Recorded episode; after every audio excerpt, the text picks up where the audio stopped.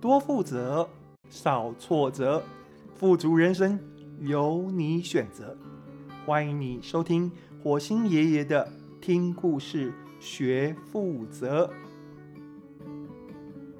亲爱的朋友，你好，今天我要来跟你讲《恋人乱语》约翰爱玛丽第八集《酱油少女的复仇》。说一个故事给我听。玛丽躺在床上睡不着，扒着约翰讲故事。约翰娶了野蛮老婆之后，就知道要认命。跟玛丽结婚不久，约翰就找出安身立命之道，也就是玛丽说一，你就不要说二；他叫你说故事，你就不要唱歌。说故事吗？好的。因为跟老婆约法三章，约翰开始每周下厨两次。说一个酱油的故事可以吗？可以。就是有一天，我一大早去游泳，换完泳裤，准备要下水，才发现游泳池的水通通都变成了酱油色，我完全傻眼。变成酱油色？怎么会？对啊，有一个工作人员跑过来阻止我下水，我就问他怎么会？我说发生了什么事啊？我游泳裤都换好了耶。他说他也不知道，他们也是一大早来才发现游泳池被染成了酱油色，还发现了十二瓶空的龟甲万酱油。很明显有人恶作剧，但说不定更惨。谁知道游泳池里面除了酱油之外还有什么？他们已经报案了，警察已经在路上，来不及通知会员，真的很抱歉。我说没有关系，我也是第一次碰到这种事情，太诡异了。是酱油千面人吗？玛丽问：“游泳池有没有被下毒？”“没有。”警方后来化验完游泳池的水，发现里面就只有酱油而已，只是恶作剧，水换掉就没有问题。但是啊，警方在检查空的酱油瓶的时候，采不到指纹，调阅监视器录影带也看不出头绪。本来以为是单一的事件，没想到后来又有五座游泳池也都被酱油污染，而且都是龟甲万，伤脑筋。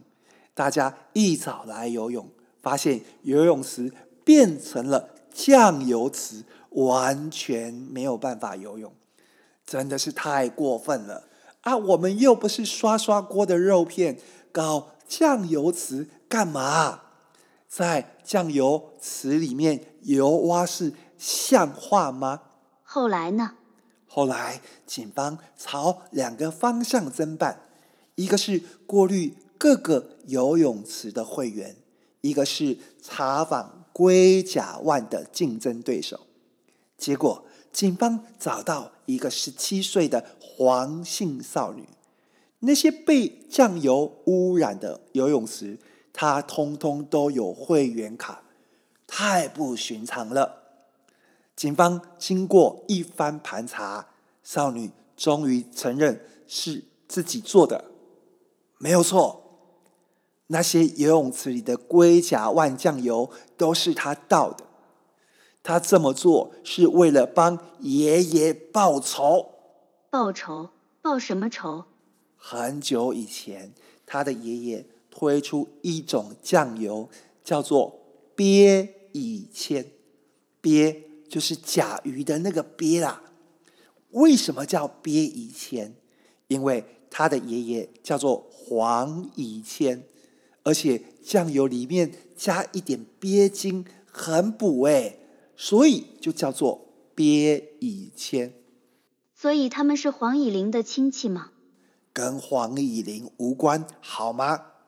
爷爷的酱油叫做鳖乙千，可是后来跑出一个龟甲万，你想，以千对甲万，鳖以千还有搞头吗？当然没有搞头嘛！龟甲万一来，他们家的酱油就卖不出去，从此一蹶不振，家道中落。爷爷每天郁郁寡欢。他从小看着爷爷不快乐，就决定长大之后要来对付龟甲万。把龟甲万酱油倒进游泳池。没错，他就是想说，你们这些喜欢龟甲万的人，你们这些害我爷爷郁郁寡欢的人，好，本姑娘让你们一次喝个够，给你一整个游泳池的龟甲万。这都是你瞎掰的吧？啊，不然你还以为是真的哦？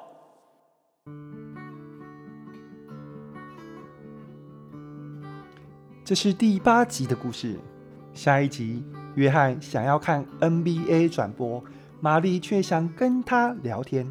约翰要怎么做才能够继续看 NBA 呢？